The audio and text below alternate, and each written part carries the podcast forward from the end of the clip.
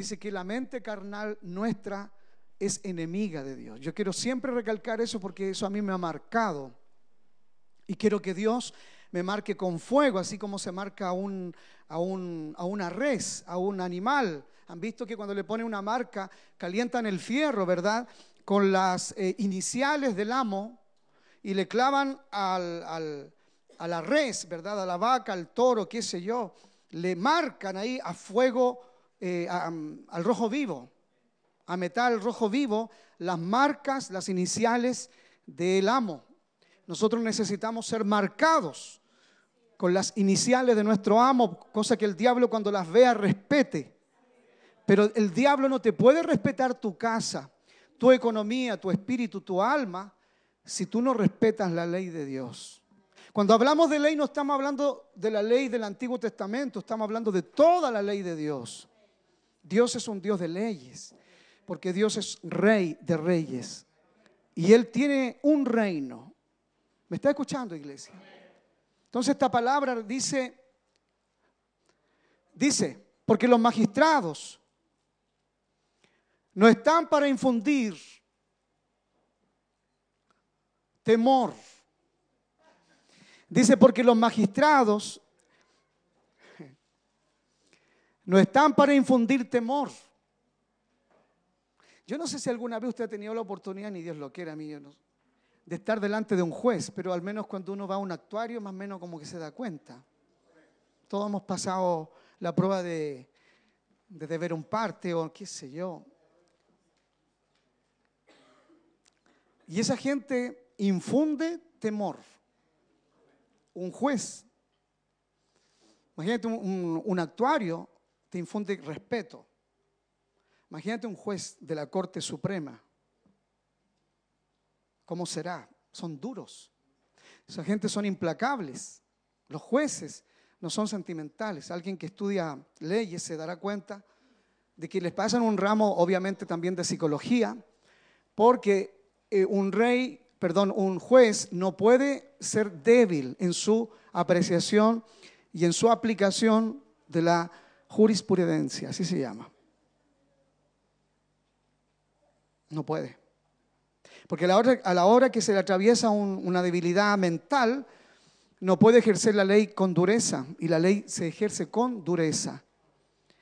Dios a Israel lo juzgó 40 años en el desierto con dureza. Si nosotros preguntamos por qué en el Antiguo Testamento Dios es tan duro y en el Nuevo es tan amoroso, no, en el Antiguo también es muy amoroso, solo que lo manifiesta con huasca, con vara. Es como una mamá y un papá de los de antes, porque los de ahora son, dejan pasar todo, contar de que haya paz en la casa. O sea. Pero antiguamente a uno, la mamá, por ejemplo, eh, no no eran muy eh, decidoras, no eran muy expresivas verbalmente para decir te amo, pero sí te corregían y te hacían las cosas. Ustedes se fijaron que las mamás antiguas al menos hacían las cosas. ¿Sí o no? Pero también te infundían respeto. O sea, por ejemplo, yo voy a poner un ejemplo. Usted que ama, amó tanto la memoria de su mamá y la sigue amando. Su mamá era dura con usted. Ya. Pero usted la amaba. O sea, ¿pero por qué la amaba? Porque su mamá a él también lo servía a él. O sea, la mamá demostró ser una servidora, pero también una figura de autoridad. Pero también era amorosa, pero a su modo. Le demostraba el amor lavándole la ropita, dándole comida. No, las viejas de antes no eran de estas viejas que, que decían te amo a cada rato, pero te hacían las cosas, te atendían, te cuidaban, pero también te daban. Ese es el mejor reflejo de cómo es Dios. Hoy día los padres no son un reflejo cómo es Dios en la parte disciplinaria. Hoy día la psicología ha echado a perder hasta la iglesia. De hecho, cuando un pastor reprende, corrige, la gente se va de las iglesias porque dicen, en esta iglesia no hay amor, el pastor pasa enojado. No es así. Entonces Dios es mal pastor, porque en el Antiguo Testamento Él casi pasaba enojado. La pregunta es ¿por qué? Y la respuesta es sencilla, porque los magistrados no están para infundir temor al que hace el bien. ¿Me está escuchando? Sino que están para infundir temor al que hace lo malo. Todo el que hace lo malo en la iglesia debe temer. Debe temer. La ley de Moisés, por ejemplo, fue hecha por Dios como una muestra de amor, porque ellos venían de 400 años de esclavitud, escuche, donde tenían mente de esclavos, corazón de esclavo, comportamiento de esclavo. Estaban tan acostumbrados al látigo de Egipto o de los capataces egipcios que ellos ya no entendían de otro modo que siendo castigados. ¿Me está escuchando?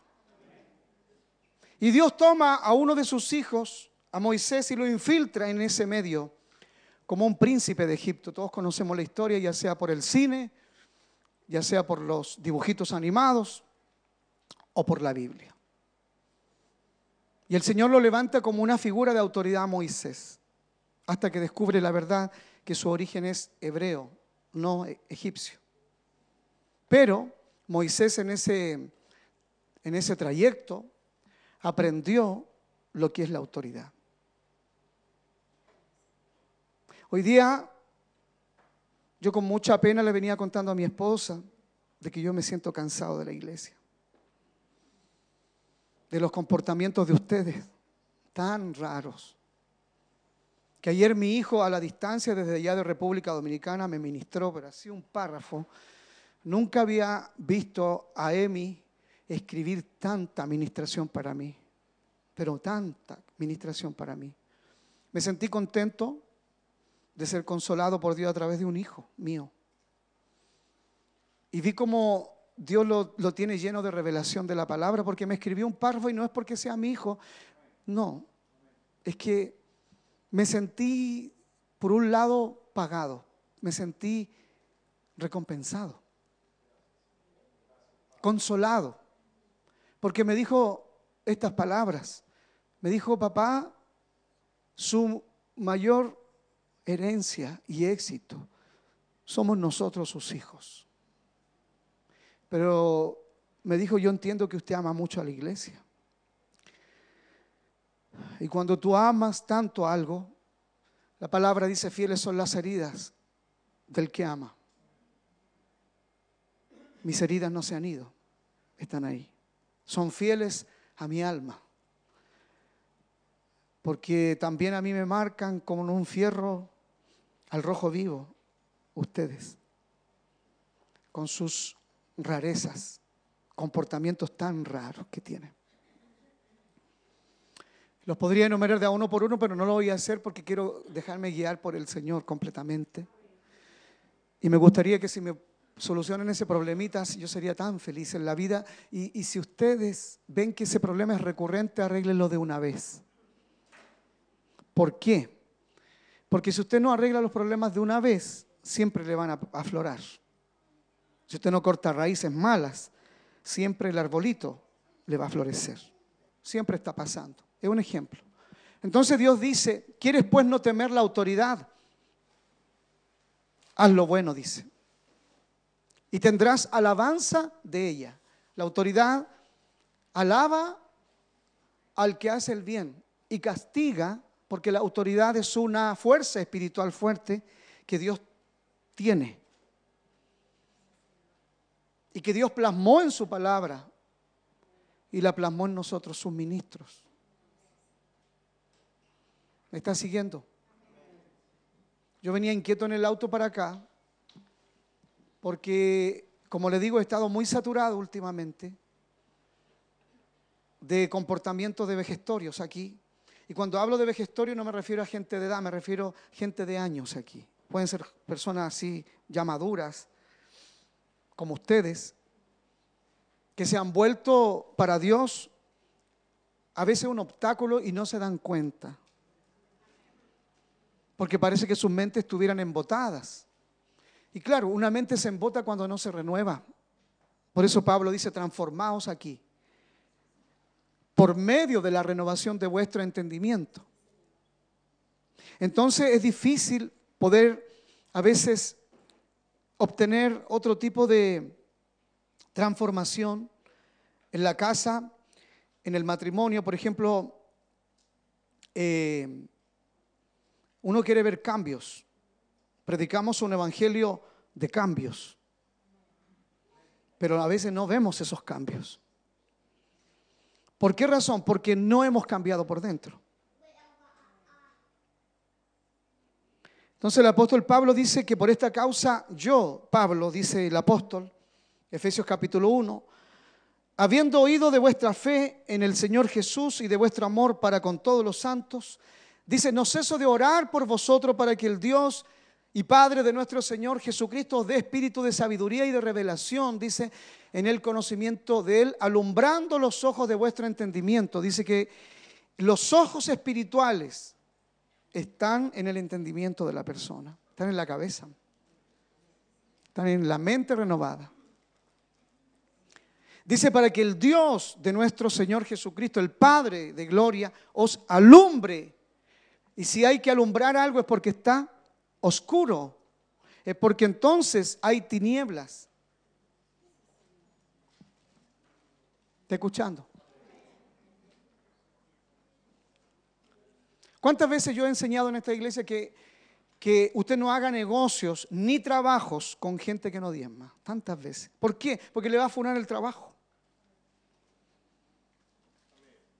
Yo nunca haría un negocio con un ladrón, jamás. Si alguien le roba al Señor, te va a robar a ti.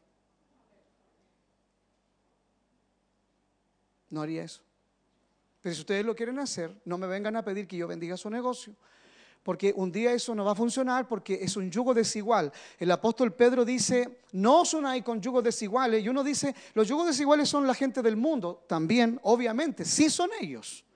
Pero dentro de la iglesia también hay yugos desiguales. ¿Qué es un yugo desigual dentro de la iglesia? Un hermano que lleva muchos años, pero que no anda en orden con Dios.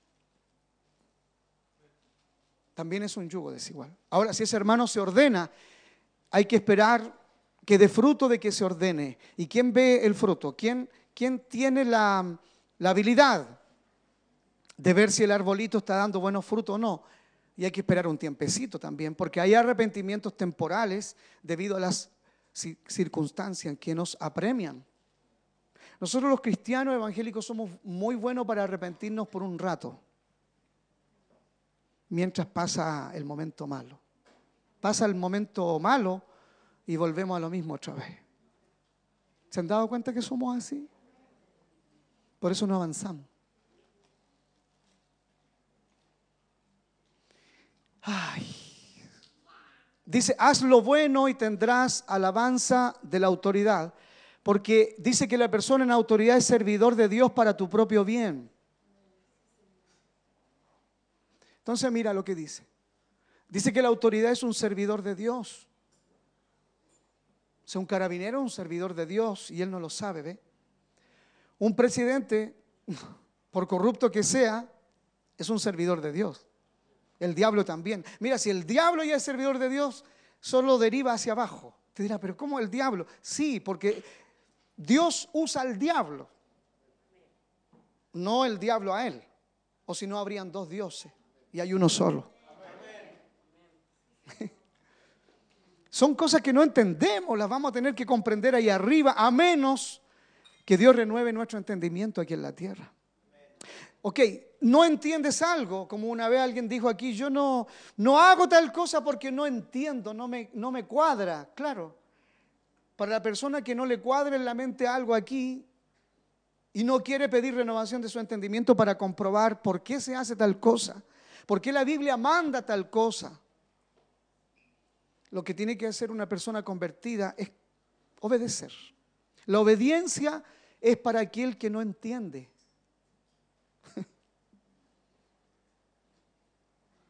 ¿Me están escuchando? Porque los gobiernos, los reinados, no van a esperar que yo entienda una ley para aplicarla. estaría el caos. Yo siempre digo que en nuestra constitución la primera cosa que se dice es la ley, la ley se presume que es conocida de todos. Quiere decir que leas o no leas la constitución, leas o no leas las leyes de Chile, las, leyes por las cuales tenemos que regir nuestro comportamiento, el gobierno presume, da por hecho, entiende de que yo sé la ley. Tú no puedes ir a un, magistrado y decirle, oiga, es que yo no conozco esta ley, porque es una obligación tuya. Amén. Bien. Amén. Entonces, un magistrado está para eso, está para infundir miedo, temor al rebelde. Por, eso Dios en su carácter, hay una cualidad de Dios que es el temor. Dios infunde temor.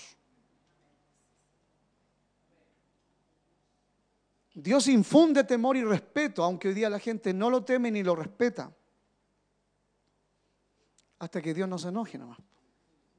La gente del mundo no ha visto enojado a Dios todavía. No. Hermanos, cuando Dios manifieste su enojo aquí en la tierra, ahí va a comenzar la gran tribulación. Olvídense, hermanos. Se van a salir los mares. La tierra va a temblar como un ebrio, dice la Biblia, y como una choza será removida. La Biblia le llama a eso el día de Jehová. Grande y terrible. Y dice, ¿y quién podrá soportar el tiempo de su venida? Porque es como jabón de lavadores, dice.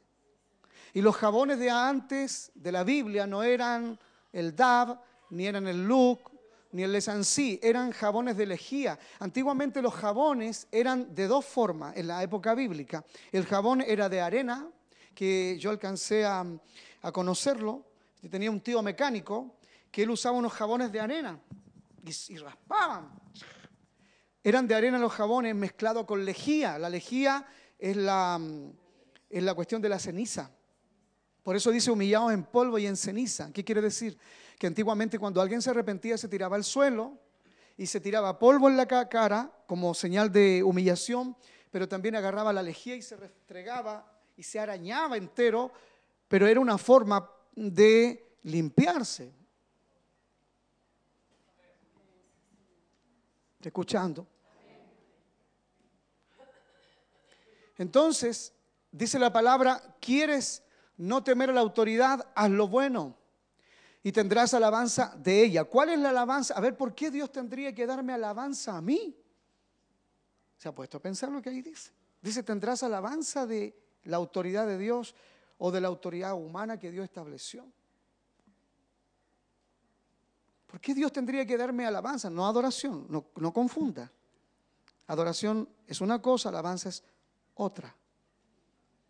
Alabanza en este contexto vendría siendo como te felicito, hijo, por haber hecho las cosas bien. ¿Y cómo Dios te felicita? Te envía tiempos agradables, tiempos buenos, tiempos de bendición. Dios te envía tiempos de refrigerio. Pero hace lo malo y Dios te envía lo contrario. ¿Por qué? Porque Él es papá. Dios me ama tanto cuando me bendice que cuando me castiga porque eso es lo que hacemos con nuestros hijos, al menos yo lo hice, mi esposa lo hizo, los papás modernos de ahora, el chico le pega un charchazo y ahí quedan, y no le hacen nada, nada. No, yo no quiero tener nietos así. No, olvídense, yo por eso creo que, que cuando tenga nietos, yo no los voy a castigar, es al revés, yo los voy a malcriar, cosas que tengan mi hijo harta pega, y esa va a ser la venganza de Jehová. No, es un chiste. No, es un chiste.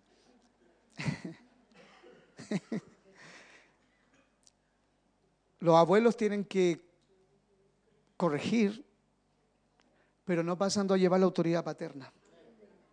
Jamás. Por ejemplo, si mi nieto, yo a veces sueño con mi nieto y me dice, abuelo, abuelo, viene llorando él, abuelo, mi mami me pegó, mi papá, y va a venir a acusarme, yo estoy seguro que va a venir a acusar a su mamá o su papá. Y yo con mucho amor y cariño le voy a decir, No puedo hacer nada. Es tu mamá y es tu papá. Respétalo. Pero abuelo, lo voy a consolar, le voy a sacar la lagrimita, le voy a dar una enseñanza verbal, tal vez con mucha ternura y amor y un regalito, lo voy a sacar, qué sé yo. Pero le voy a decir, ¿te dijo esto tu mamá? Sí, tiene razón. Pero no, que, a ver tú, ¿por qué? No, podría hacer eso. Pero eso se ha hecho. Y se hace. Eso es lo que usted hace con sus hijos cuando yo los quiero corregir. Yo no soy el abuelo de sus hijos, pero soy autoridad. Usted le pone la fianza antes que yo diga algo, entonces yo ya no me meto con su hijo. Aquí deberían tener temor de Dios que yo a sus hijos no les digo nada. O que yo o, mi esposa no le dice algo. Mire, recién ministré a alguien aquí adelante y le dije, si mi esposa te reta y tú no estás presente, es una señal de amor omnipresente de Dios porque tú no estabas presente el día en que fuiste corregido. El diablo usted se lo puede hacer ver, pero ¿por qué hablan de mí cuando yo no estoy? No, Señor, no lo ve así. La mente renovada ve otra cosa. La mente renovada dice, oh, yo no estaba, pero Dios me reprendió. O sea, más encima no estás y Dios te ama de esa manera hasta nombrándote. ¿Comprende lo que estoy diciendo? Pero ¿cómo habla la mente carnal? Otra cosa.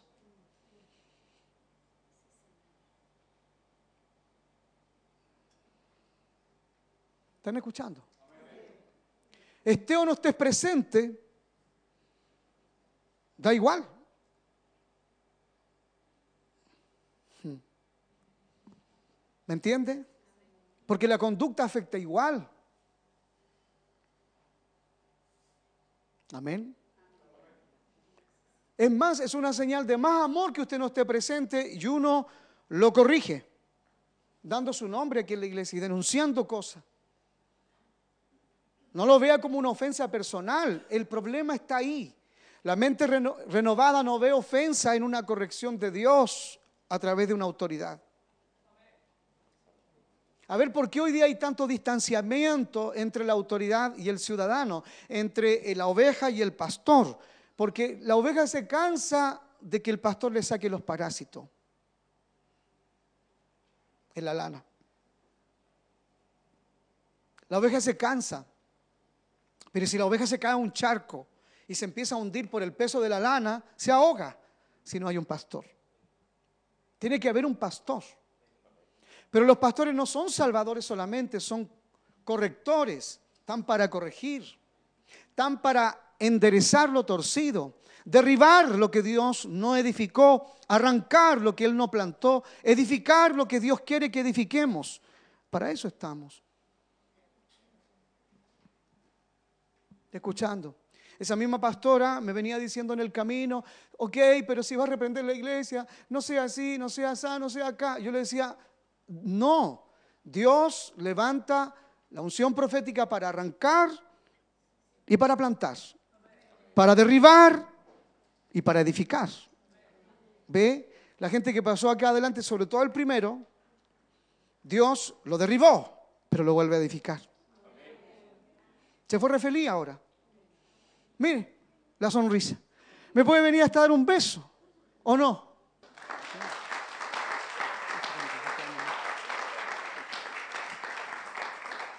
Eso lo hace la unción de Dios. ¿Ve? Entonces, si yo fuera un pastor nomás así, onda, no me hago mala sangre, como dijo Drácula, ¿verdad? ¿Mm?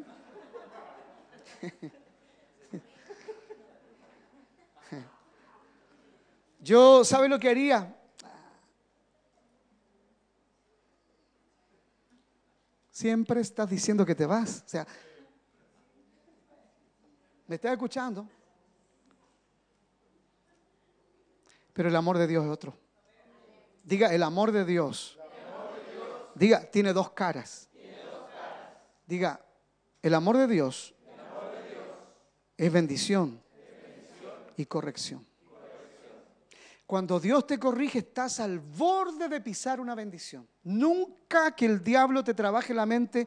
Una mente renovada dice así, ok, me reprendieron, pasé la prueba, acepté con humildad, y, y si eres capaz de alegrarte ahí mismo,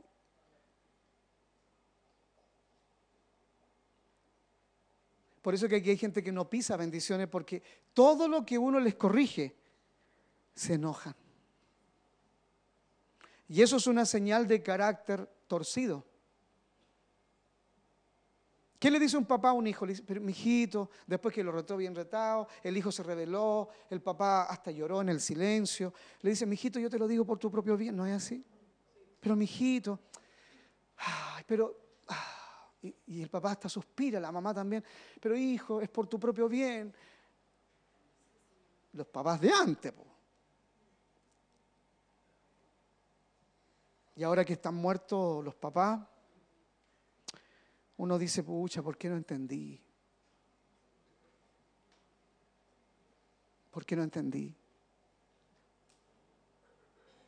¿Está escuchando, iglesia amada? Dios es así.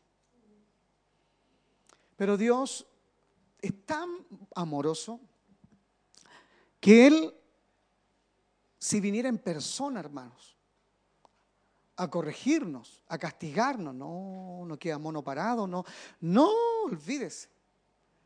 Dios quería hablar con todo Israel y le dijo, voy a hablar con cada uno de mis hijos, dile a Moisés, dile a todo el pueblo que salga de sus tiendas y venga al monte sagrado, venga al monte Sinaí, al monte Oreb. Y Moisés dijo, iglesia, salgan todos de sus tiendas, Dios quiere oír, eh, perdón, Dios quiere hablarle y ustedes tienen que oír su voz. Y todos salieron de las tiendas, pero cuando vieron que el monte temblaba y que las rocas se partían y que había un terremoto en el monte y temblaba la tierra y el, y, el monte Sinaí estaba rojo por la presencia de Dios, eh, con fuego por la presencia de Dios, dice que el pueblo tuvo miedo y habló con Moisés y le dijo, habla tú con Dios, no sea que nosotros perezcamos. ¿Comprende? Moisés era quién? El magistrado. Moisés era el, el, líder, el profeta, el pastor, pero también era el, el, hombre que aplicaba la ley. De hecho, ustedes saben que la ley, la ley, la jurisprudencia nuestra y la de muchos países hoy está inspirada justamente en los diez mandamientos. Está inspirada en la ley de Moisés. El primer legislador de la historia fue Moisés. Abogado, juez, magistrado. Él todos los días atendía gente que este me vendió un animal y venía con una pata coja y venía con un ojo menos y ahora quiero que me devuelva la plata. No, pero ¿cómo te, voy a devolver la plata? Cuestiones cotidianas. Y Moisés tenía que estar ahí ya. Sí, esa oveja está mala, devuélvesela. Sí, ok. Cosas así. Y otras cosas más. ¿Está escuchando, iglesia? Pero llegó un momento en que Israel tenía que pisar la tierra prometida. La mayoría no la pisó, la vieron de lejos. Mira, una cosa es ver bendiciones de lejos. ¿Sabes cómo se ve una bendición de lejos? Tú te la imaginas, pero nunca la llegas a tener. ¿Y sabes por qué? Porque te has dado muchas vueltas para hacer la voluntad de Dios. La obediencia, diga conmigo, la obediencia, no se da vueltas. La obediencia, diga conmigo, la obediencia es veloz, es rápida. Porque tú quieres la bendición rápida o la quieres, tú, dime, ¿quieres una bendición de Dios en 20 años más o la quieres ahora? Ahora tienes que ser rápido. Pero la mente no transformada te dice, ok, hiciste esto bueno ayer, ahora no lo hagas. Date una licencia. ¿Están entendiendo? Dice la palabra, porque la autoridad es servidor de Dios para tu bien, pero si haces lo malo, teme, dice. Porque no en vano lleva la espada, pues es servidor de Dios, vengador para castigar al que hace lo malo. Y el apóstol dice, obedeced a vuestros pastores y sujetaos a ellos. ¿Por qué habría que obedecer a un humano? A un pastor humano. Y sujetarse a él. Sujetarse quiere decirse agarrarse de él. Porque si Dios viniera en persona a pedirte cuentas, la única vez que Dios nos va a pedir cuenta en persona va a ser cuando ya salgamos de este cuerpo. Porque nuestro cuerpo físico no resiste, no resistiría. Tenemos que necesariamente morir y quedar solo en espíritu y alma para poder enfrentarnos a Dios directamente. Y eso va a ser terrible. Estar ahí parado frente a Dios, en persona, su majestad ahí, su luz, y nosotros siendo alumbrados en todo rincón de nuestra vida. Dios mío. ¿Comprende lo que digo? Entonces Pablo dice, obedeced, dice, la obediencia hermano no se comprende, se hace. Si tú vas a un retén de carabinero te vas a dar cuenta que hasta el más mínimo eh, carabinero raso, el que tiene el menor título, obedece. O si no, la comunidad está en peligro. Ellos tienen un alcance, el ejército chileno y los ejércitos del mundo bien disciplinados tienen un, alcance de entendimiento de lo que es la autoridad a tal punto que ellos saben que si un soldado no cumple una orden, se pierde una batalla. Y si se pierde una batalla, se puede perder una guerra. Sí. Un soldado que no hace la voluntad de Dios en el pueblo de Dios hace perder la batalla. Las batallas son guerras cortas dentro de la gran guerra, pero definen el resultado final de la guerra. Por eso que el desembarco a Normandía en 1945, el día D conocido por todos, cuando todas las tropas aliadas tuvieron que desembarcar en, la playa de Normandía, que eso era un suicidio, porque los alemanes estaban ahí con las mejores trincheras, era terrible, era un suicidio. Ellos lo hicieron porque esa era la cabeza de playa para conquistar y entrar a Europa y sacar a Hitler de una vez. Tuvieron que ganar la batalla ahí, murieron ahí peleando, pero conquistaron la playa para poder entrar ahí a definir la guerra. Ese día se llama el día D en la historia, así se llama el día D, porque ese día definió la guerra. La definió. Cuando nosotros no obedecemos, estamos definiendo nuestro resultado final. Esa es una ecuación simple.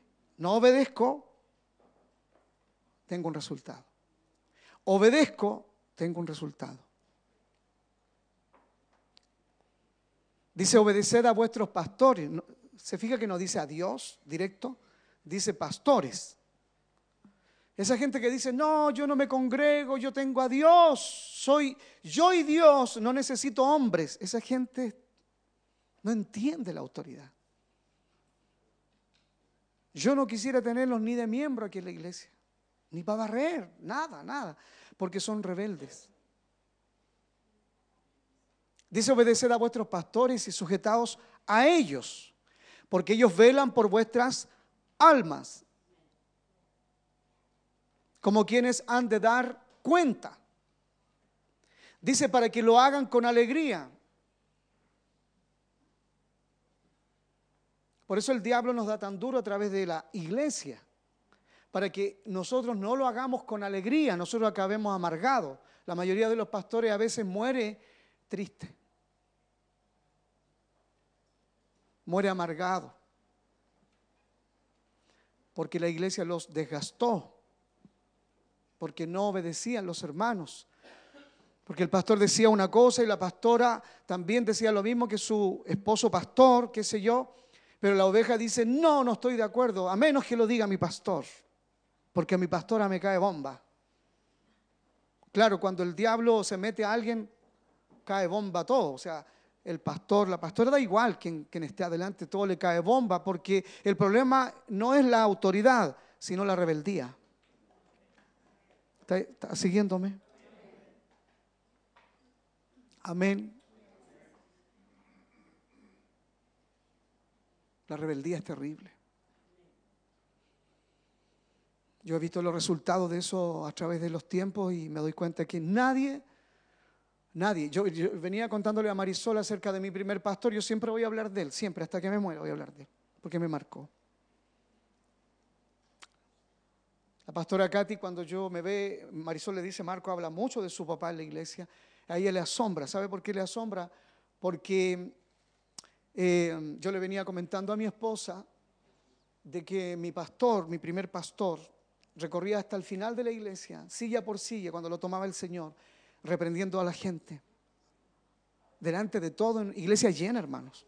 Llorando él y, y ungido, tocado por el Señor. Pero mucha de esa gente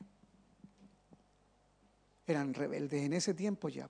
Hoy día están peores. Hoy día están fuera del Señor, fuera del Evangelio, no sirven a Dios. ¿Y sabe cuál es su dicho? No, yo llevo a Dios en mi corazón y oro en mi casa. ¿Entiende? Así el diablo justifica la rebeldía.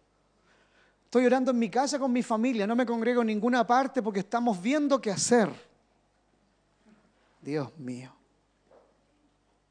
¿Y para qué Dios entonces creó la iglesia? Que es su cuerpo, dice. Es su cuerpo.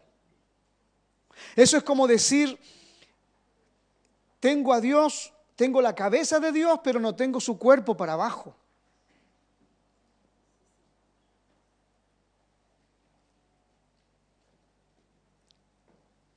Amén. Dice la palabra, no obstante, de la misma manera también estos soñadores, a ver, ¿por qué Dios le llama soñadores a los desobedientes? Porque una persona que no obedece es soñadora. Sueña, pero sus sueños no se cumplen, porque le aplicó un bicho al sueño.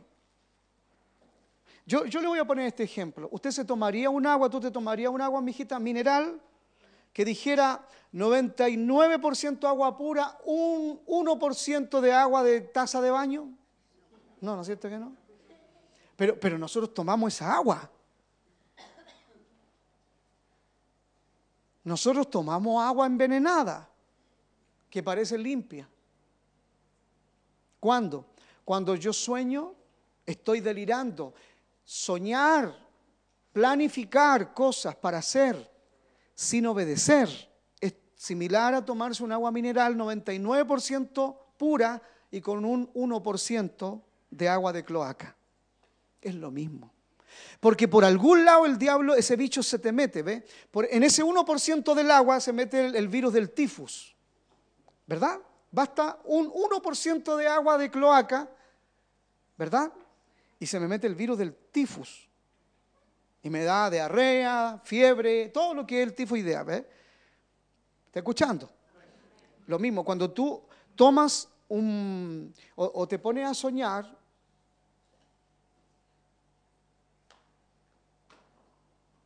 y no obedeces,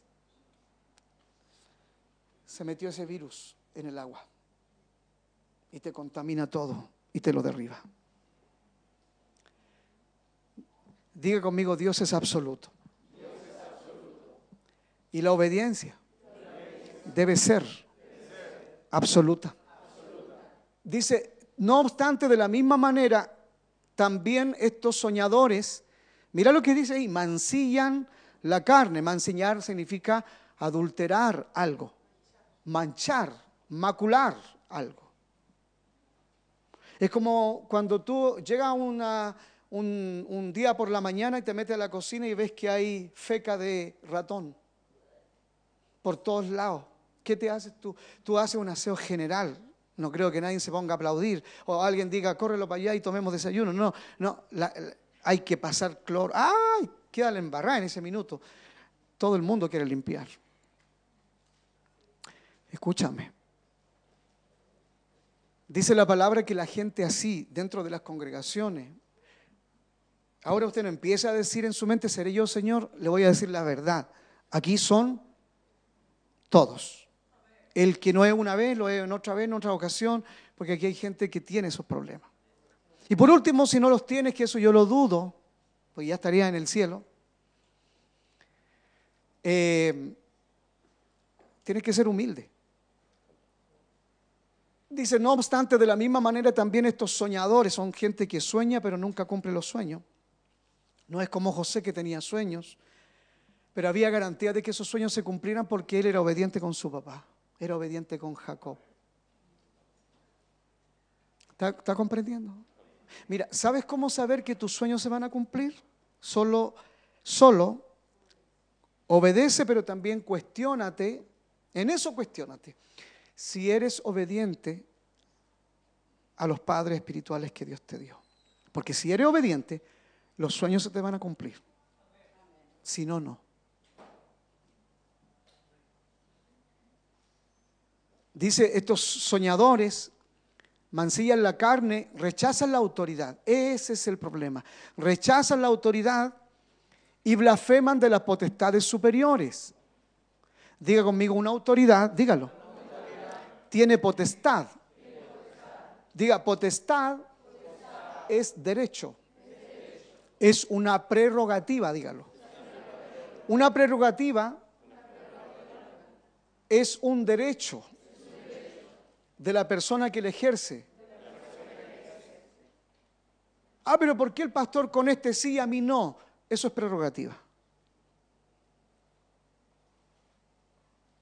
Cuando Dios dice, por ejemplo, en, Malaquías capítulo 1, dice a Jacob amé y aborrecía a Esaú, uno dice, pero ¿por qué? solo hay que leer la historia de Esaú y hay que darse cuenta por qué Dios lo aborreció. Era desobediente. ¿Verdad? Era súper desobediente. ¿Cómo la tapaba? Con pelo, era peludo. Y la mamá le decía, sí, hijo, no importa, está todo bien. Esas mamás, Dios mío, ¿qué le han hecho daño a sus hijos? ¿Qué le han hecho daño a sus hijos? No. Tengan cuidado cómo usted dice una cosa que oye aquí y lo dice en la casa.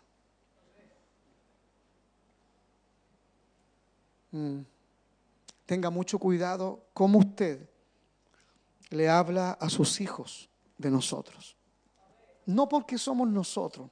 Nosotros no valemos nada si Dios no está con nosotros. No es por nosotros, es por lo que hay en nosotros. No es por nosotros, es por lo que hay en nosotros. Porque por un lado vas a orar por tu hijo y por otro lado los estás destruyendo lentamente. Dice, estas personas rechazan la autoridad y blasfeman.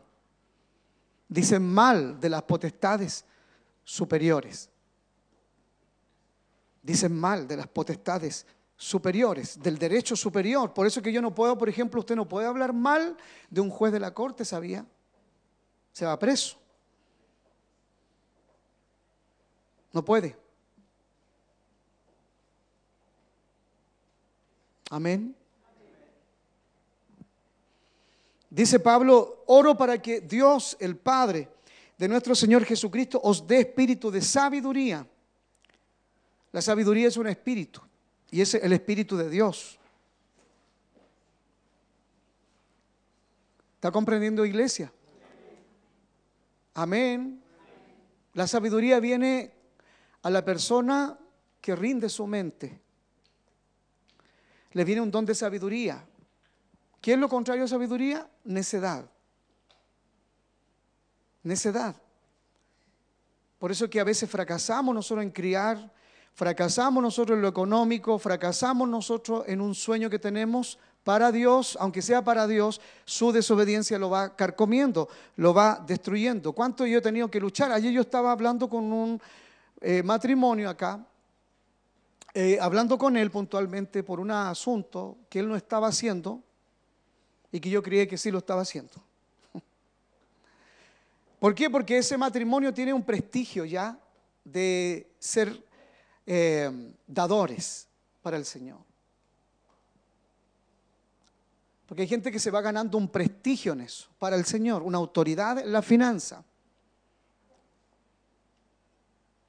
Es como la gente que ora al Señor y es obediente, porque hay gente que ora y no es desobediente, es, es una persona religiosa nomás. La gente que ora al Señor pero es obediente a la vez, se gana un prestigio en el cielo, comienza a ser conocido por su obediencia, es conocido por su búsqueda, es conocido por su corazón y comienza a ser temido en el infierno. Nuestra vida puede estar al revés, tú puedes en el cielo estar fichado para no entrar, pero sí aceptado en el infierno por nuestra desobediencia. ¿Me está siguiendo iglesia? Amén. Segunda de Timoteo, en el capítulo 3, verso 2 al 9, dice la palabra del Señor. Amén. ¿Están, aquí, hermanos? ¿Están contentos? Avísele a su cara.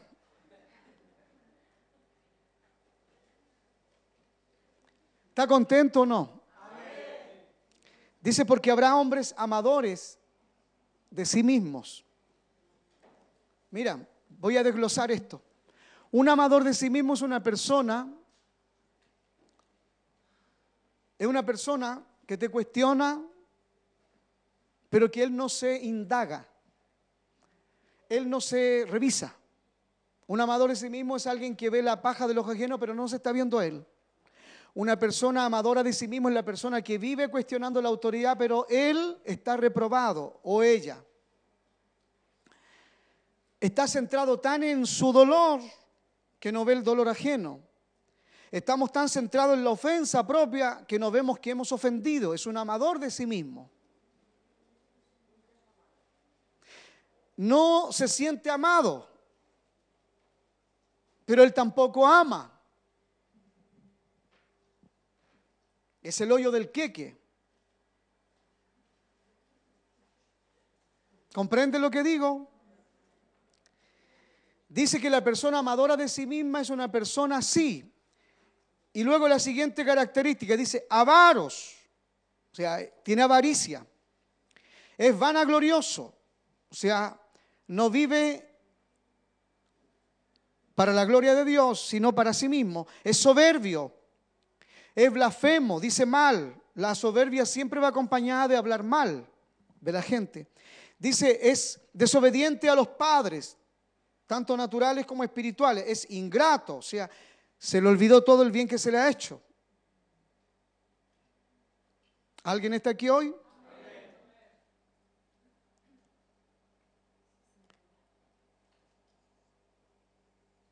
Diga conmigo la gratitud. Tiene memoria. Diga conmigo la ingratitud. Perdió la memoria hace ratito. Por eso que la persona comúnmente con ese perfil es ingrato. Se le olvidó. Es como que alguien de ustedes se vaya de aquí y olvide todo, la paciencia, el amor, el bien que se le ha hecho. Pero no, se fue porque se centró en una pura ofensa. ¿Comprende? En la, toda la sábana blanca él vio un punto negro y ya eso le bastó, pero no vio que la sábana era blanca.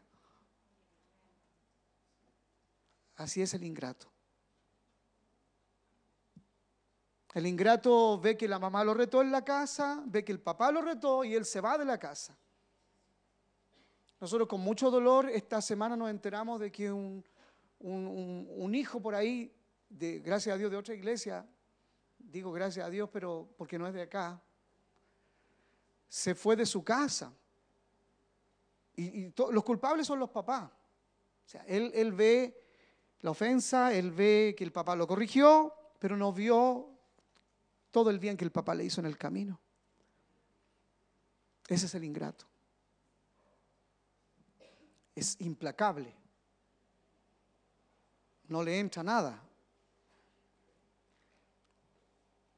Dice ingratos, impíos, o sea, no tiene una vida piadosa, no tiene afecto natural. Comúnmente tú le vas a hacer cariño y está así, no tiene afecto natural. Dice, es calumniador, o sea, agranda más la cosa. Aquí dijimos algo o se dijo algo y va y le pone más, como para agravar más la situación, le echa más leña al fuego, no pone paño frío. Y la palabra que dice en, Mateo capítulo 5 dice, bienaventurados los pacificadores. Un pacificador es una persona que le baja el perfil, que dice, oye, pero es verdad, pero también es acá. y pone paz. No sé si... ¿Está entendiendo? No, pero hay gente que le echa leña al fuego. Agranda más. Yo dije una cosa aquí, él dijo, no, el pastor dijo como tres cuestiones sobre ti, dijo, y yo dije una. Ay, Dios mío. ¿Está entendiendo? A esa gente, claro que debe temer a la autoridad.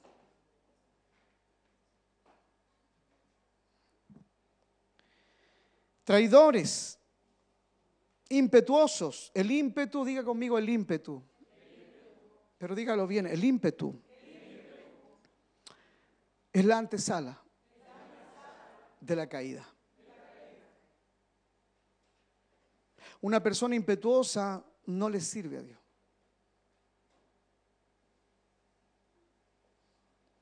Hijo de hombre, ¿vivirán estos huesos? Sí, vivirán. Porque tú eres Dios. ¿Qué dijo él? Señor, tú lo sabes. O sea, no había ímpetu en él. Infatuados, que es ser torpe, amadores de los deleites más que de Dios, que tendrán apariencia de piedad, pero negarán la eficacia de ella. ¿Cómo se niega la, piedad? Se, se niega con apariencia de piedad. Es una imitación de los puros, de los santos, pero es falsa. Por eso es que lo que Dios más quiere tratar aquí, por ejemplo, son los hombres. Yo siempre aquí les voy a hablar con los hombres hartos, que la esposa o de ustedes se quejan mucho de que ustedes no son sacerdotes en sus casas no, son, no buscan al Señor, no diezman al Señor. Las esposas dicen, yo diezmo, hago que mis hijos lo hagan, pero este no lo hace, me tiene una brecha abierta. Y por eso que aquí a veces la familia está a la escoba, porque los hombres aquí han sido demasiado duros de corazón. No, es que yo no diezmo porque yo no percibo, vive del aire. Trabaja y no percibe. No es que no me han pagado las comisiones, no es que no me han pagado, eh, no hay excusa. Por eso pregúntate por qué no te pagan primero. O sea, ¿quién va a estar en un trabajo donde no le pagan? Yo no duraría un día ahí. ¿Cómo estar en un trabajo donde no me pagan? Está aquí la iglesia. No, es que me pagan después de tres meses más. Ya, pues comen tres meses más, comen tres meses más. Que es absurdo. Pero tampoco en tres meses más le, le, das al Señor. O sea, no es un tema de meses, no es un tema de, es un tema de aquí. De aquí. Del corazón. Están aquí los hermanos. ¿Por qué no oran? Porque no se les place orar nomás. Ellos oran cuando ya tienen la escoba en la familia. Ahí recién se ponen a orar cuando ya hay un quiebre. O cuando se quiere ir la esposa. Aquí han habido casos de mujeres que quieren a veces hasta irse de su... tan chata.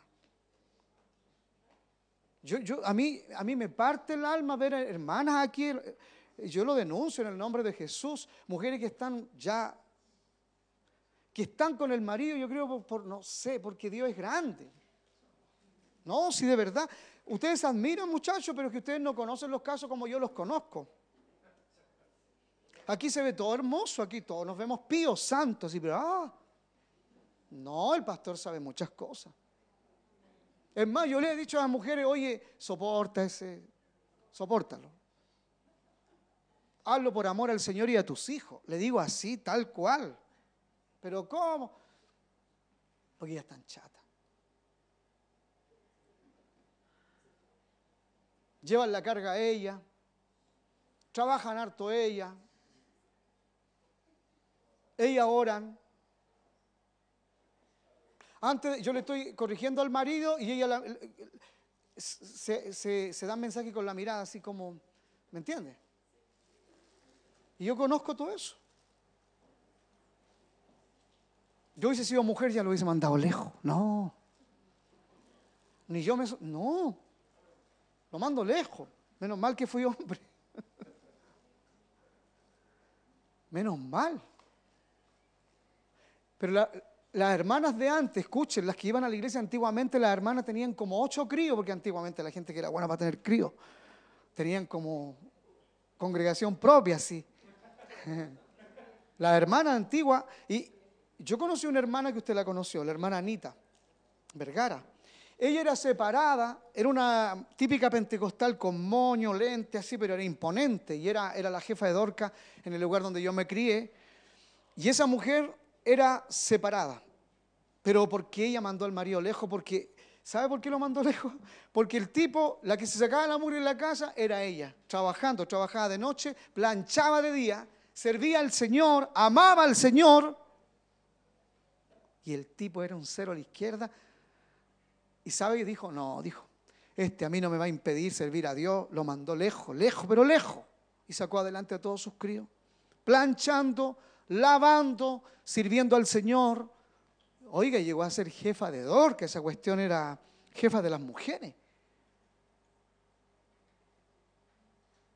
Así era la, gente antes. Y yo no estoy diciendo ni estoy promoviendo que usted se separe. Lo que estoy diciendo es que todo tiene un límite.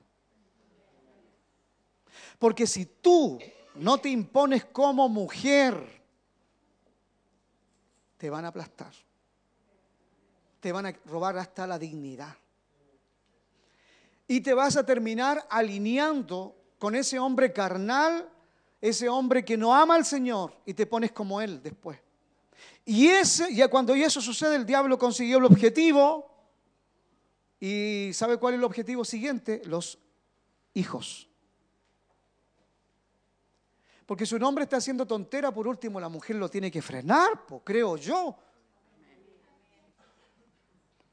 Porque ya eh, eh, Ahí ya como que tiene cierta edad y tiene miedo que, que lo deje el peor en nada. Y después, ¿de dónde sacó alguien? A esta altura, dice uno, no, mejor me lo aguanto a este. Pero ¿y, tu sufrimiento? Ya cállense hoy, reciban callado. ¿Qué crees soy la doctora Apolo, viejo? ¿Qué pasa contigo, hombre? No, yo, yo ¿saben por qué les doy así? Porque ustedes son muy amados. Más encima incrédulo. ¿Quién te ama te aporrea, hombre? No, pues yo quiero que sean hombres de bien. Amén. A, a, mí me dan duro, hermano. Yo, por la gracia de Dios, aquí estoy. Yo siempre digo, cuando yo me muera y vaya al cielo, después de abrazar al Señor, yo creo que voy a abrazar a mi, a mi primer pastor. Y le voy a decirle muchas gracias. Estoy aquí por el Señor y por usted. No lo entendí en un momento, pero sabe que gracias. Ahora lo entiendo. Porque dice que ahí vamos a ver no como por espejo, sino que vamos a ver claramente. Amén. Amén. Dice que ahora vemos por espejo oscuramente, como en un espejo de esos que no son muy nítidos, vemos la figura media torcida, distorsionada, pero dice que ahí veremos claramente. Yo sé que usted no está muy de acuerdo conmigo cuando yo digo estas cosas, algo le pasa en su interior, al menos los chiquillos se ríen, echan la talla conmigo, pero aquí hay gente que parece una piedra. Porque le están tocando ese demonio regalón que tienen que parece un gato. Ah. No, no, no, no, no. Si tiene un demonio, no lo proteja. Ayúdeme a sacárselo. Ayúdeme a sacárselo. Que eso lo va a destruir a usted y a su esposa y a sus niños, su casa. No podemos ser tolerantes con eso. Me oye bien, aprenda a madurar, aprenda a separar. Usted si es espiritual va a discernir que yo le hablo espiritualmente y va a discernir que yo lo amo, no que lo odio. Incluso el diablo te dice, ay, aclaro, eh, ahora me abraza, después de que me lo dijo todo, ahora me abraza. Hipócrita, más encima tengo un pastor hipócrita, me dice todo y ahora me abraza. Y si no me acerco a él, él se acerca a mí a abrazarme. Así el carnal, Dios mío, qué terrible. ¿Cómo poder soportar gente así? No puedo. No, hay que tener ayuda del Espíritu del Señor para ser pastor. Por eso es que yo digo, esa gente que celebra el, que lo ungieron pastor. Ah, yo no sé cómo la gente hoy día celebra Dice, me ordenaron pastor y, todo, y le hacen hasta una cena. Yo, yo haría un velorio a ese tipo. No, que ese pastor es terrible ser pastor. Claro, la gente dice, sí, pero tienen plata. Uy, sí, mire. Mira el templo que tenemos.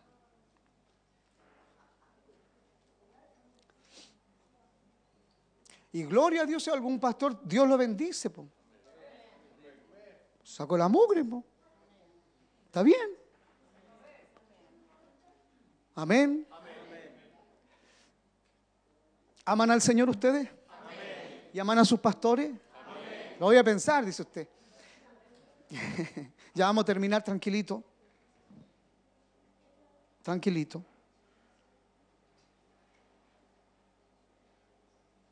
Bien.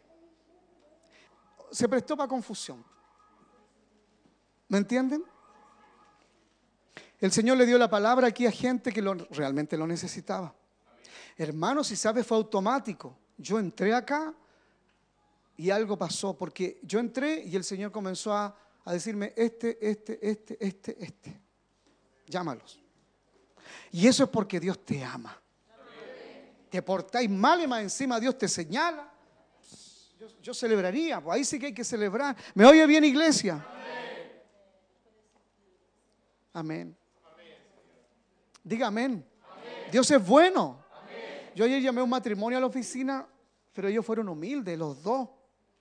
Él en reconocer su falta, fue muy humilde. Y yo a ellos los pongo como ejemplo a veces. Pero había, se me estaba fugando el agua por, el puente, por, alguna parte, entonces dije, no, detén eso, porque si no vaya a, va a llamar el desastre a tu casa. Deténlo. Todavía está a tiempo. Pero yo hay personas aquí que yo no puedo llamar a la oficina porque de partida se me ponen mal, ya por entrando, así que mejor no les digo nada. Tienen mecanismos de defensa, ¿me entiendes, Mario? Entonces uno va con la palabra y no, es que aquí, que allá, que no. La mujer, la mujer comúnmente se pone a llorar y el hombre se enoja, es una mezcla de emociones raras. Entonces uno no puede hacer nada frente a eso. Yo digo, Señor, entonces te los entrego a ti, que vivan sus propias consecuencias. ¿Qué voy a hacer? no me voy a calentar la cabeza. ¿Me está escuchando, iglesia? Pero hay otros que sí me la caliento porque al menos son humildes y dicen, sí, mi pastor, lo voy a corregir. ¿Me está escuchando? Uno necesita eso, la corrección. Te hace más sabio.